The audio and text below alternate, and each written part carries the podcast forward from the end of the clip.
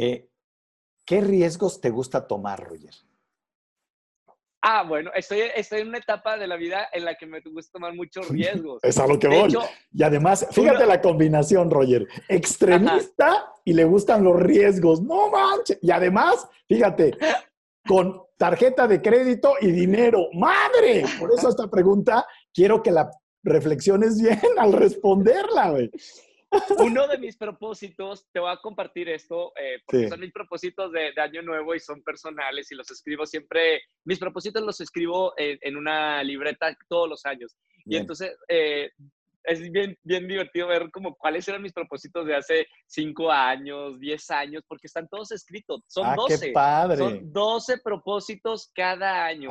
Antes de año nuevo, el 31, yo escribo mis propósitos para el año siguiente. siguiente. Y, y cuando pase ese año, yo digo, a ver, ¿cuáles son mis propósitos? ¿Cuáles cumplí? Y a veces me da risa de algunos propósitos de hace cinco años que digo, ¿por qué puse esto como propósito? Pero bueno, eh, uno de mis propósitos de este año era eh, arriesgarme a hacer, aprender negocios que no sé, completamente distintos. Quiero, de hecho, invertir dinero en, eh, por ejemplo, un restaurante o una aplicación, o, ¿sabes? negocio arriesgarme a, a perder, si, si no dinero, pero aprender de un negocio distinto fuera de la industria del entretenimiento. Padrísimo, me encanta. Otra de las claves del éxito es que tienen que entender la ley del siete intentos. No sé si la conozcas. No, no, no, no sé qué es. Cuando trabajo con directores, tú sabes que tengo un programa que se llama Maestría en Ti Mismo, donde lo doy uno a uno. Y trabajo con presidentes y directores generales de compañías y con gobernadores y con gente común y corriente, pero uno a uno. Y es un año de trabajo, es una maestría en sí. Y una de las grandes cosas es esa, la que acabas de mencionar. Arriesgarse. Solo una persona, fíjate en esto, que es, tiene amor propio alto, corre riesgos altos. Con una diferencia, quiero agregarlo. No es lo mismo ser un apostador que ser un inversionista. Claro. Un apostador se juega su dinero sin información, sin preparación, sin propósito, a ver si le pega.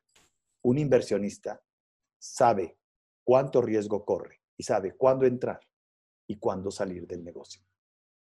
Y eso claro. en, bolsa, tú sabes, tu, director de bolsa, acabo de estar en, la Bolsa Mexicana de Valores dando un seminario a todos los corredores para cómo leer el mercado con el timo. Ah, eso es muy interesante. Y me volvieron a invitar porque hubo de empecé a hablar y me tildaron a loco, pues. ya sabrás, ¿no? Pero ahora me Entre los locos y los sabios el camino es bien corto, Doc. Sí, bendito Dios. Pero entonces me volvieron a invitar porque uno de ellos ya le pegó. Entonces me decía el director, ¿qué? ¿Cómo? Vuélvenos, es que yo tampoco he podido. Entonces, y ahorita que fui, que volví a trabajar con todos, ya hay cuatro personas que ya le pegaron. ¿Me explicó? Pero eso también sucede, esta lectura, porque la realidad se mueve, Roger. Pero tú no puedes tomar riesgos si no sabes quién eres y dónde vas poniendo tus semillas. Las semillas hay que plantarlas en el lugar donde van a florecer. Entonces, cuando hay un inversionista, sabe correr el riesgo de una semilla es costosa, no por lo que vale la semilla, sino por el mantenimiento que le implica el hacerla crecer y tener los frutos. Eso es una inversión. Claro. ¿Me explico? Y, hay una diferencia, porque el otro día me decían, yo tengo mucho dinero, pero lo hice de chiripa. Peligro. Porque un apostador puede perderlo todo en la siguiente jugada. Sí. En cambio, un, inversionista. A, va mí no me gusta apostar. Jamás. No Yo, cuando voy, a las, cuando voy a, Las Vegas no pongo ni un dólar. no me gusta jugar, no me gusta eh, o sea, la gente luego me dice eh, lo siguiente, que es como, ok, no, tú pagas por un tiempo de diversión. No me gusta. Prefiero poner esos, ese dólar en algo que sé que le voy a sacar eh, algo. Sí, pero fíjate. aprender algo, por lo menos. Fíjate qué interesante, porque ese es otro de los valores, de los costos del éxito. Acuérdate que este enfoque es cuáles son los costos del éxito con Roger González. No apuestes, invierte, prepárate. toma riesgos, pero desde el conocimiento del riesgo y desde el conocimiento de ti mismo. Entonces, por eso en el mundo de los negocios, mucha gente dice, ¿cómo le hacen, doctor, para tener éxito en los negocios? Y escribí todo un libro que se llama La magia de los negocios que no quiebran. Pues la idea es estudiando. La idea es preparándote. Porque la chiripa, la suerte, siempre está del lado del que se preparó. Constantemente, Roger, tú estás como probando tus límites, como yendo al límite a ver si puedes un poquito más, porque eso es el aprendizaje. ¿Cómo, ¿Cómo te pruebas? ¿Cómo estás probando tus límites? ¿Qué límite estás probando ahora? ¿En qué? ¿En qué? ¿En dónde están ahora tus retos y tus límites? Mira, ahorita, Doc, desde hace, ¿qué será? Año y medio, dos años, creo que estoy poniendo límites, pero límites profesionales. Es decir, antes, eh, y también lo, lo, escribí en el libro, cuando yo llegué a México sentía una necesidad de agradecimiento por regresar a, a mi, país, mi país, aceptando todos los proyectos, a todo decía que sí. Y al mismo tiempo estaba en televisión, en radio, en teatro y además en televisión en, Estados Unidos, en, en Univision. Y volaba todos los fines de semana a, a Miami. Eh, los domingos a las 6 de la mañana y regresaba los lunes en la mañana después de Despierta América. Y, empecé a, a, poner límites profesionalmente para poder vivir otro, otra parte de mi vida, que es la, la vida personal. Eh, y sigo trabajando eh, en eso. Creo que ahorita he llegado a un balance mucho más sano que hace años cuando yo estaba en México que no ponía límites laborales. Y ahora me siento realmente más realizado sabiendo que tengo mi trabajo con sus límites, pero también mi vida personal. Eso me hace muchísimo más feliz. No quiere decir que no era feliz con todo el trabajo que tenía los siete días a, a la semana, porque amo mi trabajo, pero ahora veo un valor agregado que no sentía cuando estaba saturado de trabajo. ¿Cuál ha sido tu reto más fuerte? ¿Tu mayor desafío? Eh, ¿Profesionalmente o personalmente? De las dos. Primero personal y luego profesional. Eh, personalmente, uff, creo que se relaciona un poquito con, lo profesional. Eh, es una... Yo, cuando yo trabajaba en, Disney 10 años, no, el programa no salía en, Argentina. Entonces yo tenía una vida... No, Padrísima. Entonces eras desconocido en Argentina. Totalmente. Yo salía de la, del estudio y nada, vivía como cualquier otra persona. Eh, cuando regreso a, dos años de, mi vida en Argentina ya empecé a... se, se, juntó toda la señal de Disney Channel y ya salía el programa también en Argentina, Chile y Uruguay, que eran los países en los que no me veía. Eh, entonces, bueno, no, no, pasa nada, todo, todo bien. Pero ya regresar a México, eh, creo que no puedo hacer al 100% yo estando en la calle, eh, porque sé que siempre alguien eh, está viéndome y soy un... Eh, no está mal. El punto es de que soy un ejemplo para la gente. Yo no me puedo emborrachar en... en no, no, no, es que me guste emborracharme, pero no puedo. Si quisiera, no puedo emborracharme en, una, en un antro. un antro. O, o no me puedo enojar con un chofer de Uber. Bueno, sí puedo, pero, pero no, debes. No debes. Entonces, siempre que salgo de, su casa, que estoy aquí en, mi recámara, que, que, tengo que dar un ejemplo positivo para, la gente. Eh, no es que sea una persona completamente distinta, pero siempre, siempre está ese foco prendido de acuérdate que alguien te está viendo. Y, y es, es complicado no es algo con lo que así no puedo vivir con eso, pero es algo que está aprendido, pero que se apaga cuando viajo. Entonces, cuando voy de viaje a algún otro país, ese switch, ese foquito se, apaga, y me hace sentir, ¡ah! extremadamente feliz. Extremadamente, ajá, ligero. No, no es un pesar, simplemente es como, es otra sensación. Es difícil explicarlo, no sé, tendría que hablarlo con un psicólogo. Déjame explicártelo en términos de teatro o en términos de cine o inclusive en términos de televisión. Cuando yo, tú sabes que trabajé con ocho equipos de fútbol, de, de fútbol soccer. Entonces yo cuando, cuando entrenaba o cuando trabajaba con los directivos, el cuerpo técnico o los jugadores, les decía, tú eres un jugador, pero vas a ser entrevistado. Y tienes que entender dos variables, que es lo que estás hablando ahorita. Una, o estás al aire o estás fuera del aire. Sí. Entonces, cuando estás al aire, no se vale porque tú eres el equipo. Lo que tú digas lo van a ligar al equipo. Cuando estuvimos en Cruz Azul, en Monterrey, en Santos, eres el equipo.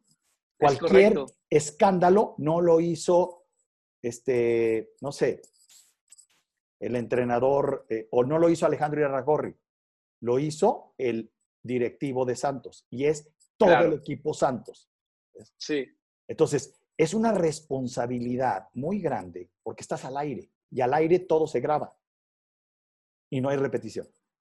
Pero fuera, fuera del aire se puede comentar. Entonces, cuando estás fuera del aire, backstage, te pones a platicar y a ver errores y ahí es donde se relaja. El cerebro tiene otra conducta cuando se siente observado. Hay todo un, científico que habla de esto y me encanta. claro. Y eso cansa. Sobre ah, todo cuando alarga. Dijiste, una, una, e, e, esa es la palabra. A veces después de, mucho tiempo cansa, porque no es cansado, pero el tiempo hace que a lo mejor canse. Ahora, una, otra pregunta, Roger, porque me interesa avanzar, el tiempo vuela. ¿Cómo encaras tu alta sensibilidad y tu vulnerabilidad al ser tan intuitivo? creo, creo que eso es una de mis prioridades eh, de aprendizaje en la vida, doctor, seguir extremadamente sensible. Creo que con los años me he vuelto, gracias a la conciencia, me he vuelto más sensible. Creo que es un valor muy importante que las personas tienen que desarrollar, la sensibilidad, dejar de ser muebles o robots para realmente ser sensibles, porque la sensibilidad hace que puedas hacer cosas buenas por los demás, eh, por tu comunidad o el mundo. Una persona que no es permeable y sensible no puede hacer grandes cosas. Y a mí me gustaría realmente hacer grandes cosas, o sea, no profesionalmente, sino realmente impactar a, a el corazón de la gente, inspirar a la gente. Y no puedo hacer eso si yo no soy sensible. Con la el peligro, obviamente, de ser una persona sensible, pues eh, eh, te pueden dañar más fácilmente. Pero, pero creo que es un riesgo que, debo de tomar y que tengo que seguir aprendiendo. Eh, de verdad, que me deje tocar por las emociones de todas las personas y de las situaciones que pasan en mi país o de las situaciones que pasan en el mundo o con mi equipo de trabajo o con mi amigo o con mi amiga ser más humano. E, ese es uno de mis grandes propósitos en la vida. Sé que el hacerme más sensible va a hacer que haga cosas más grandes en un futuro. ¿Qué haces cuando te agreden? Cuando te descalifican? Cuando te critican de una manera durísima. ¿Qué hago? Cuando son personas, cuando es profesionalmente en redes sociales o a lo mejor en, una revista o algo, eh, obviamente llega, pero con el tiempo tratas de darle mucha atención o mucho tiempo de atención. Obviamente lo lees, lo ves eh, y hay que borrarlo. Es parte de, ser, de estar dentro de la industria. Sí, pero eres un ser sensible. Y un ser sensible te vuelve vulnerable. ¿Cómo, ¿Cómo, O sea, un insulto para ti sensible lo tomas más fuerte y pega más duro. ¿Cómo manejas eso? A eso voy a la diferencia. Una cosa es cuando es profesionalmente, o sea, en redes sociales, en una revista o en algún programa, y otra cosa, lo importante es cuando es tu círculo eh, eh, de, trabajo o, familiar o de amistades. Cuando eso sí le presto atención, en lo otro trato de no prestarle atención, pero cuando es una crítica de alguien que quiero, de alguien que admiro, eh, de algún amigo, ahí sí presto atención. Y, y, duele mucho. ¿Qué es lo que hago? Sí. wow. ¿Cómo sales del dolor de una afectación, de un acto, de una descalificación, de una traición? Creo que sales cuando... Tú, ¿cómo has salido tú? ¿Cómo has salido tú? ¿Qué has hecho para salir?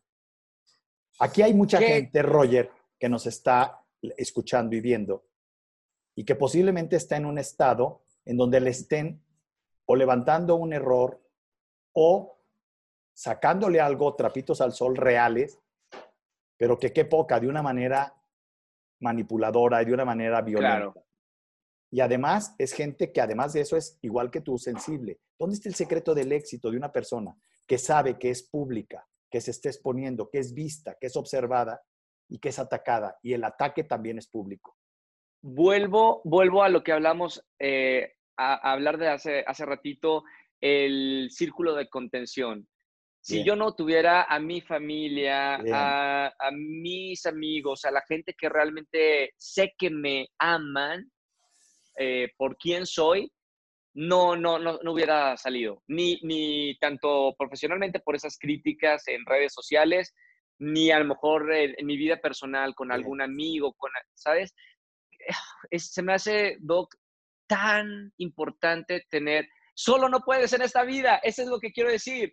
Solo no puedes en esta vida, no puedes, no, no, no. Sé inteligente, sé inteligente y ten a tu ejército de gente que te va a ayudar cuando lo necesites, porque puede que no lo necesites ahora, pero en, cierto momento de la vida te va a poner a lo mejor una dificultad.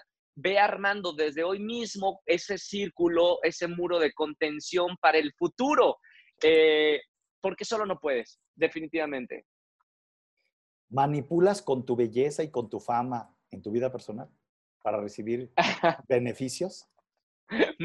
manipulo con mi sonrisa. bueno, sonrisa te, te, quita la fila de, documentación de Aeroméxico.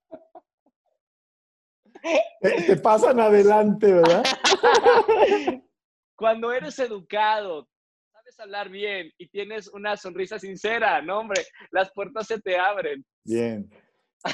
¿Qué es lo que más goza tu espíritu de todo lo que vives y haces ahora, Roger?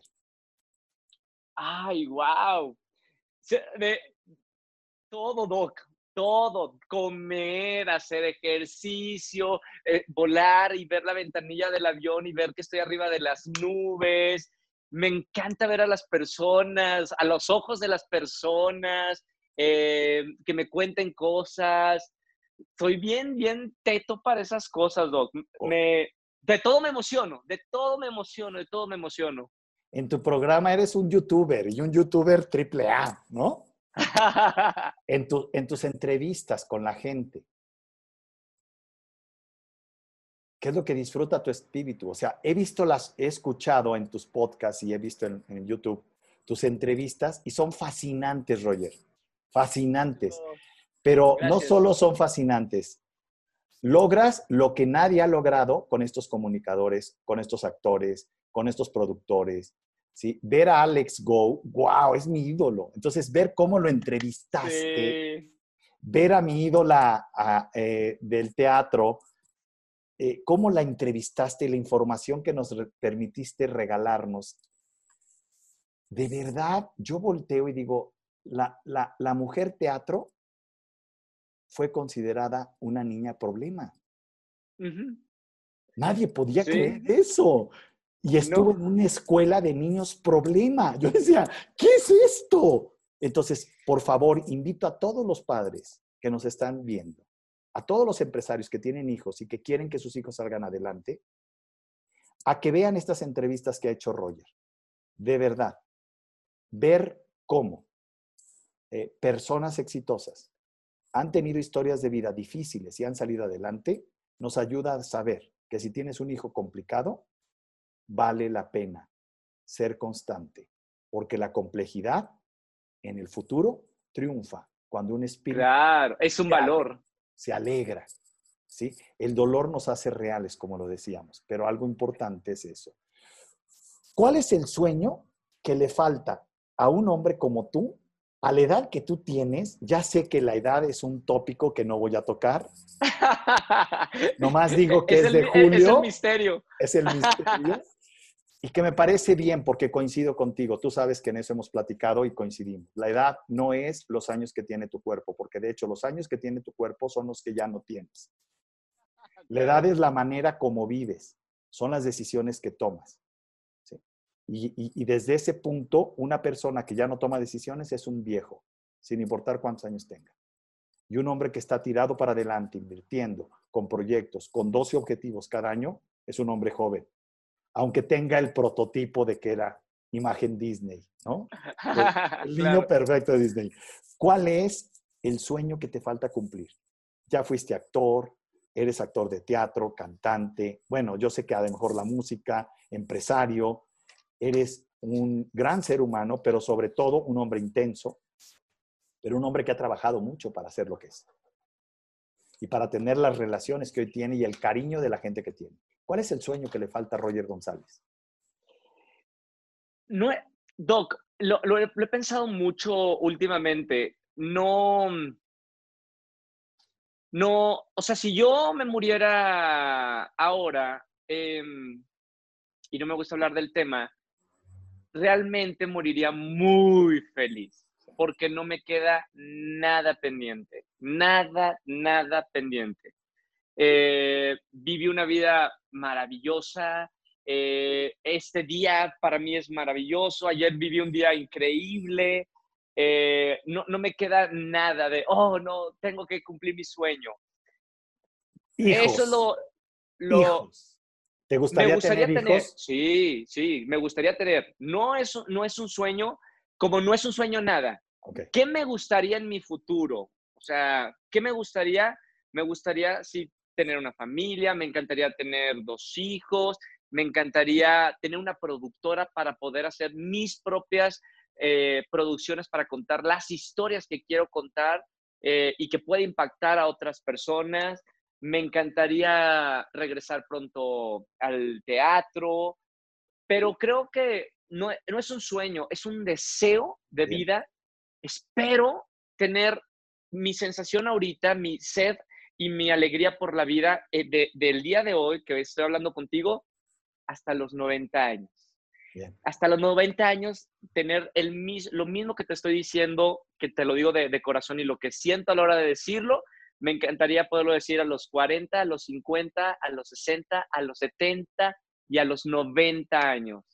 No sé cómo lograr eso, pero eh, deseo que, que, así sea. Deseo que así sea. A los 90 años, ¿qué estarías haciendo?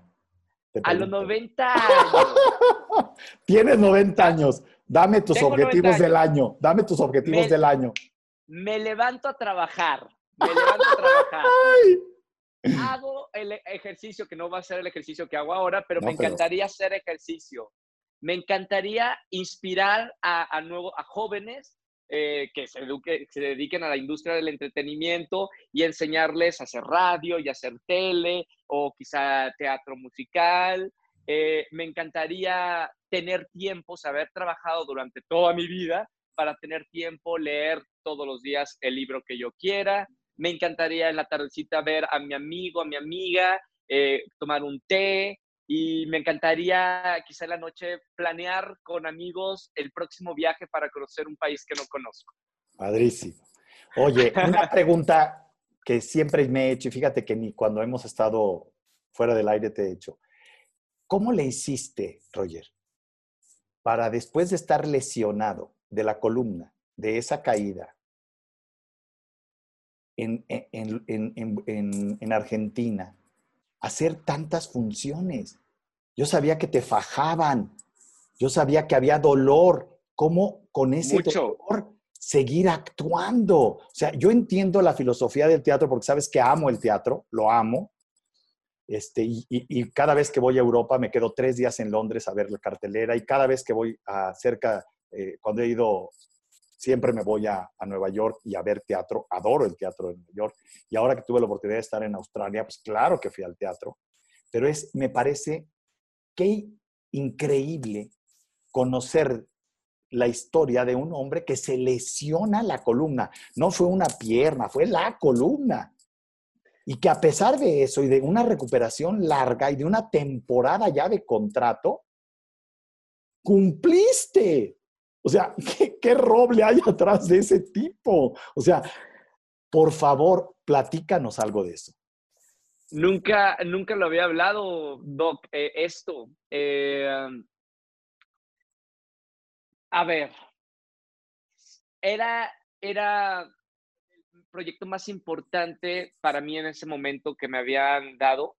Eh, hacer mi primer musical de gran formato en el increíble teatro ópera de la calle Corrientes en, Buenos Aires, con los artistas que, habían, que tenían 15, 20 musicales, eh, una superproducción, gente de Londres que venía a, montar eh, La Bella y la Bestia, el dinero que había, 60 o más personas trabajando backstage de peluque. O sea, era, me sentía una hormiga eh, y, me sentía realmente en muchas ocasiones como que no me merecía estar ahí porque de los, creo que de los que entró, de los, no sé cuántos éramos en el elenco, como 30 o 35 personas del elenco, pues yo creo que era el único que nunca había hecho un musical en, en su vida, que no se había dedicado al teatro. Entonces, en muchas ocasiones, pues no, no sentía yo que, ¿qué hacía yo ahí? Yo tenía, ok, toda mi vida haciendo televisión, pero teatro se me hacía muy real. O sea, aquí no puedes sonreír y la gente te aplaude. Aquí o cantas bien y llegas a la nota y bailas bien, y haces el movimiento perfecto o, todas las miradas iban a estar arriba de mí. Pero bueno, yo eh, sufrí este accidente en uno de los ensayos. Eh, fue muy, muy, muy, muy, muy doloroso. Eh, de hecho, las primeras dos semanas dejé de ir a los ensayos la primera semana no me podía mover, eh, estuve en mi casa sin moverme. La segunda semana ya fui a los ensayos solo a ver a mi cover, a hacer mi, aprenderme yo las líneas. Y, luego ya me fui incorporando poco a poco. Pero durante todo ese año, eh, como dices, sí, tenía que usar dos bajas y me dolía hasta subir las escaleras para ir al escenario. Cada paso que daba era dolor y dolor y dolor pero entraba al escenario y desaparecían todos los dolores de mi cuerpo, de mi corazón y de mi mente. Y estaba en escena. Y ahí descubrí el poder sanador que es tener la oportunidad y la bendición de pisar un escenario. Porque cuando pisas un escenario, entras a otro mundo mm. completamente distinto y de hecho dejas de ser Roger y, deja, y eres otra persona. Y en ese momento era Lefou. Y Lefou no tiene dolores. Eh, ¿Se me explico? Es lo maravilloso de hacer teatro. Y cuando, por ejemplo, me di cuenta en mi tercer musical, como quieras, perro, amame, que la actriz ah, con la que yo hacía funciones, ella había tenido cáncer y ella iba a la quimioterapia. Y después de la quimioterapia, se subía a hacer funciones. El mismo día, o sea, quimioterapia, iba a hacer funciones. Qué bárbara. Y le pasaba lo mismo que a mí. Se le olvidaba todo. Y es la bendición de los que podemos hacer eh, teatro, tener la oportunidad de vivir esa experiencia en donde el escenario sana física y mentalmente y espiritualmente al ser humano. Fíjate que cuando fui a la obra, acuérdate que estuve ahí contigo en el camerino y me la presentaste, Sí. No me dijiste que había tenido cáncer. O sea, este dato que me estás dando ahora yo no lo tenía y por eso me dijiste, uno de mis sueños o uno de mis grandes objetivos en esta obra era actuar con ella. Sí, yo entré a Como quieras, perro, ámame. Yo fui a ver Como quieras, perro, ámame porque le había dicho al productor, ok, termino, hoy no me puedo levantar y veo una de tus tantas obras que tienes en cartel. Y cuando me siento y veo a esta actriz, es eh, una obra que era una actor, son dos actores, un actor y una actriz. Ajá. Cuando veo a esta, a, a en escena, yo quiero trabajar con ella. O sea, no tenía contemplado hacer teatro después de dos años y medio de teatro y hacer teatro otra vez. Quería descansar, un año. claro. Y dije, no, no, no, no, no, ¿cuál, ¿cuál, descansar? Quiero trabajar con esa actriz. Y, y, salí de la obra y dije, eh, eh, Sergio, ¿qué hago? ¿Qué, dame una función a la semana. Quiero trabajar con Giso. Y estuve dos años haciendo como quieras, perróame con, con Giso. Sí, fíjate que qué interesante esto, porque yo creo que lo que más alimenta el espíritu humano es la vida real, no la apariencia. Y nada es como parece. También por eso digo, la, puesta en escena que lograron Alejandro Go y, en donde fuiste protagónico y, vivir la experiencia, no solo de, la vi como unas 14 veces, Roger, pero además... Era hermosa. Acuérdate la, la experiencia, ¿no? Doc, aquí hay fila para que, para que les leas el corazón en el back, en, el camerino. Abajo, claro, claro, claro. Abajo del escenario. Abajo del escenario, ahí estamos leyéndoles el corazón y, y todos ahí, haciendo. Hola, yo decía, qué honor, ¿no? Pero además, fíjate, la parte que me pareció fascinante, fascinante, es cómo el ser humano tiene un hombre sabio dentro de él quiero mandar el mensaje a toda la gente que nos está viendo.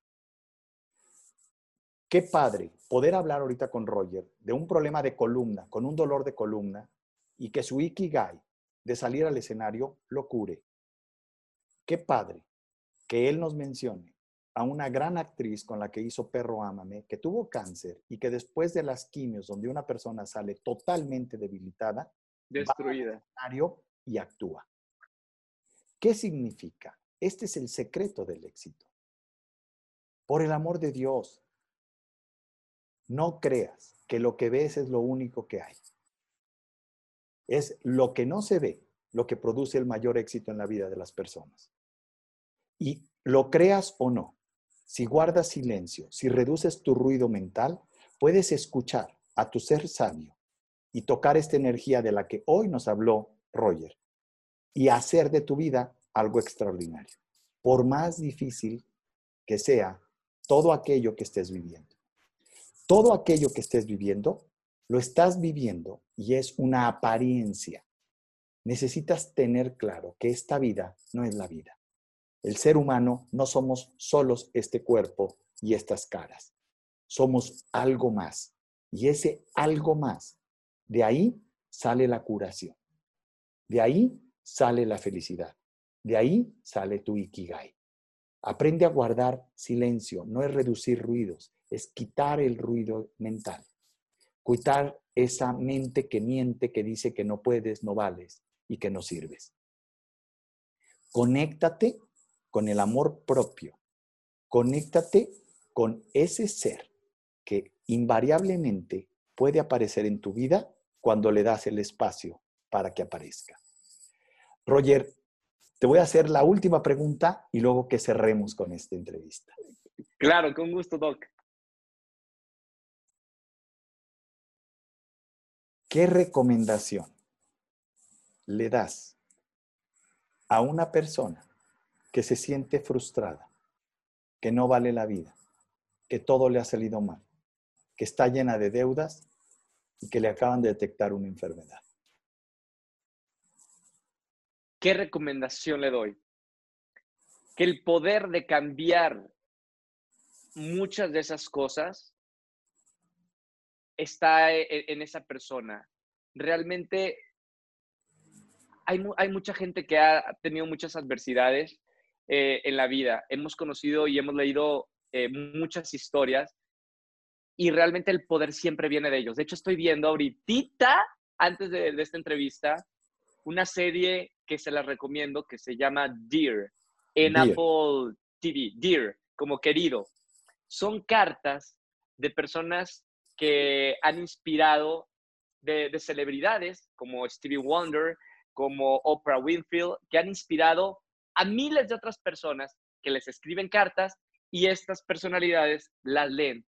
Y todas estas personas tienen unas vidas muy increíbles de cómo, a pesar de las adversidades, así como Stevie Wonder, que nació ciego, ver lo que es ahora uno de los mejores músicos de toda la historia y todos los tiempos. O de Oprah, que eh, nació siendo pobre en una familia en la que ella tendría que haber sido una, eh, una servidumbre.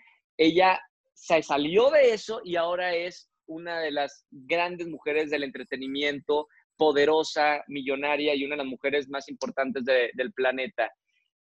E, ese tipo de, cosas, por eso le digo a, la gente que nos está viendo y escuchando, son, son fuentes de inspiración, que cualquier cosa que tengamos, sea a lo mejor que no tenemos un sentido, siendo que a lo mejor somos pobres, siendo que a lo mejor eh, eh, hemos tenido historias mm, eh, tristes en las que creemos que no podemos salir adelante, siempre ha habido personas que salen adelante.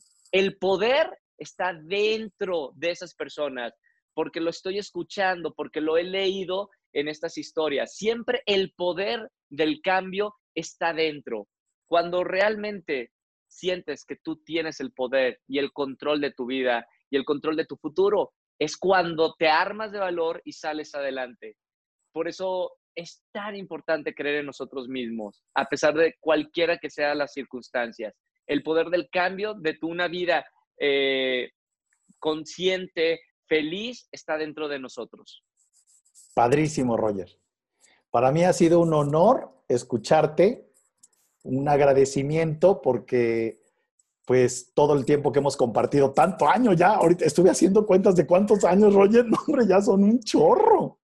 Ya llevamos mucho tiempo. Sí, un chorro, ¿no? Y haber estado también en, en, Azteca 1 llevando la ilusión con la que tuve la, fortuna de ganar el primer lugar en innovación en el Mundial de Magia a nivel Latinoamérica, en la FISM a nivel Latinoamérica, y haberla llevado allá al, al, al canal que finalmente nos exigieron un chorro porque era, sube, eh, acomódate, te, tienes que meter en el segundo, ah, no manches, avísame con más. Y televisión en vivo. Televisión en vivo es estrés en vivo, ¿ves? Y, fue padrísimo porque además intentamos hacer la levitación en tu, en tu laboratorio, ahí en el, en el, en el estudio de grabación, ¿te acuerdas? Y los espacios no nos dieron. O sea, estaba bien incómodo y estaba muy pegado y se pegó esta niña con el micrófono. ¿Sabes qué? Hay cosas que no podemos hacer, pero es padrísimo, padrísimo ver que la dificultad, fíjate, no hay ninguna dificultad que no tengas las herramientas internas para resolverla. La vida no te pone ningún problema que sea superior a tu capacidad. Este Exactamente. Principio para mí es fundamental en lo que acabas de dar y en el consejo que acabas de dar. ¿Sí? Este, el amor propio es la base de todos los vínculos. Y acabo de terminar el libro de Relaciones Desnudas, donde hablo del amor propio. Y es el amor propio el que conecta a un proveedor con un cliente y te hace tener clientes. Pero también te hace tener unidad familiar, te hace tener unidad con los amigos y sobre todo te hace tener unidad contigo mismo. Y es desde ahí, de lo que acaba de decir Roger, donde se encuentra tal vez el secreto del éxito de este jovenazo, de este hombre, de este ser humano que está comprometido con la vida, consigo mismo, y que polifacéticamente no se cansa porque está en su ikigai, en su razón de ser, en su vocación de existir. Y por esa razón la energía con la que habla no se acaba. Una de las cosas que les he dicho a la gente, Roger, y corrígeme si tú coincides o no con ello, es que se puede mentir, inclusive a sí mismo, pero la realidad siempre florece, siempre aparece por un recóndito de la ventana, de la puerta. Y cuando aparece, es determinante. Todas las novelas, todas las novelas se construyen en mentiras. ¿Cuándo termina la novela? Cuando aparece la verdad. Y los grandes sabios de este mundo han usado como armas para hacer de este mundo un mundo mejor la verdad. A mí me llena de satisfacción oír la verdad de Roger, porque te han entrevistado mil veces, ¿no? Y todos te preguntan las tarugadas de qué comes, que si te has besado, que si has hecho trison. Todas esas tarugadas que digo, por el amor de Dios, una edad no define a la persona. Un, un estilo de vida tampoco. Lo define, ojo, el grado de energía con el que está viviendo su vida. La energía y la pasión con la que vives, nadie puede mentirla. Un amargado siempre va a tener baja energía y siempre va a tirar crítica, popó y descalificación, sobre todo a la gente que como tu caso, Roger, triunfa y tiene éxito.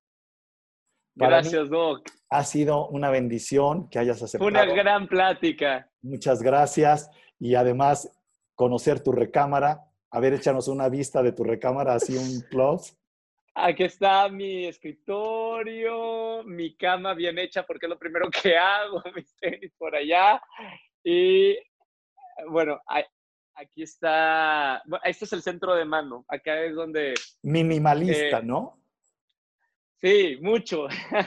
un estilo muy minimalista y ecléctico, un poquito ecléctico, pero qué padre, qué padre, porque yo siempre he dicho una cosa, Roger, como está tu cuarto, está tu mente. Y si abres tus cajones, eh, la gente que está mal y que me está oyendo, una práctica que les sugiero es, dedícate a ordenar y a sacar todo aquello que ya no usas. No solo que esté acomodado, sino que ya no tiene uso. Porque esas cosas no solo están ocupando un espacio, están generando ruido en tu cabeza y en tu corazón. Porque como estás afuera, estás adentro. Entonces, tener esta capacidad de entender que tenemos que ser, en inglés tú lo conoces, se llama easy going. Claro. Esta, como esta manera de convivir contigo de una manera limpia, franca, sin complicaciones, es el arte de tener un cuarto limpio, sencillo, sin objetos añadidos, pero sí con ojo, calor de hogar, invitación a estar. Que cada lugar... Eh, eh, este es el letrero que veo todos los días antes de, cuando despierto. Dice happy. Happy. ¿Y el otro qué dice, Roger? El que está allá al lado. Eh, este dice yesterday tachado. Now es el que sí. En mayúsculas. Tomorrow está tachado. Ajá. Bien. Es aquí y ahora vive el momento de hoy. Padrísimo. Y fíjate qué interesante porque no hay más. No. Entonces, son guías es muy minimalista. Y ese minimalismo, a veces, eh, tú sabes que los grandes, hombres de las, los grandes hombres sabios se caracterizaron por hacer de cosas complicadas y complejas cosas simples, pero profundas. Claro, claro. Pero profundas. Y ese es, ese es el sentido profundo del minimalismo. Es como hay que vivir la vida. La vida es muy sencilla. Yo creo que a veces la, la gente se complica tanto que la vida es tan compleja y la vida es muy fácil, muy fácil, muy fácil. Déjame decirte algo. La vida es compleja cuando se vive desde la mente que quiere ser perfecta y que miente. Y es sencilla y es más noble cuando se vive desde la realidad y desde el espíritu que siente, que fluye, que toma y que no le da miedo nada. Sobre todo no le da miedo la verdad. Sí, esto, esto muchas veces es basura. Muchas veces. Y ahí hay dos glándulas que son las que nos dirigen, la pituitaria y la amígdala cerebral. Y a veces no todo lo que sientes tiene realismo. Mucho de lo que sientes está provocado por el ruido mental que te provoca emociones provocadas por ignorancia. Por eso estoy haciendo estos programas, por eso estoy compartiendo en mis redes. La idea principal es, si de esto te sirve, compártelo. Y si te comparte y le hace bien a la gente, estamos del otro lado. Y a eso yo le llamo dinero en el cielo, que es un dinero que tiene intereses eternos. Y es el dinero que más vale, que más vale, el que más nos reditúa. Entonces, Roger, muchas gracias por habernos abierto tu recámara. Fíjate qué padre, no todo el mundo tiene este gusto de tener una entrevista contigo en tu recámara, de ver tu cuarto, de entender que uno de los primeros principios es la primera tarea es tiende tu cama. Tu cerebro entiende que terminas con lo primero que empiezas. Que el objetivo no es hacer todas las tareas, sino hacer la tarea que te toca en el momento en el que estás. Si hoy lo que te toca es reclamar, reclama. Si hoy lo que te toca es vender, ponte a vender. No te pongas a hacer otra cosa. Me, me, me entristece cuando veo gente trabajando esperando su hora de salida y gente trabajando, recibiendo un pago y gastando su tiempo en el chat eso tarde o temprano repercute en estados de ánimo equivocados, en falta de pasión por vivir. No es solo que te estén observando y que te cachen que estás usando. No, es optimízate en lo que estás haciendo. Es enfócate porque ahí está el sentido profundo del que seas un ser humano, que eres una bendición para todos los que lo conocen. Y eso creo que eres tú, Roger, y te lo agradezco. Gracias, Doc. Agradezco a la vida que me dé la y que me haya dado la posibilidad desde hace muchos años de conocerte y que desde que nos conocimos ha sido una amistad y un cariño excepcional. O sea, tú sabes que en mí tienes una persona que te aprecia, que te valora y que reconoce mucho y que se alegra de cada éxito que tú tienes, Gracias, Doc, igualmente. Un placer y gracias por esta charla tan bonita y espero que inspire a, toda la gente, que, que esté aquí. Muchas gracias, Roger. Nos vemos. Muchísimas gracias a todos. Chao.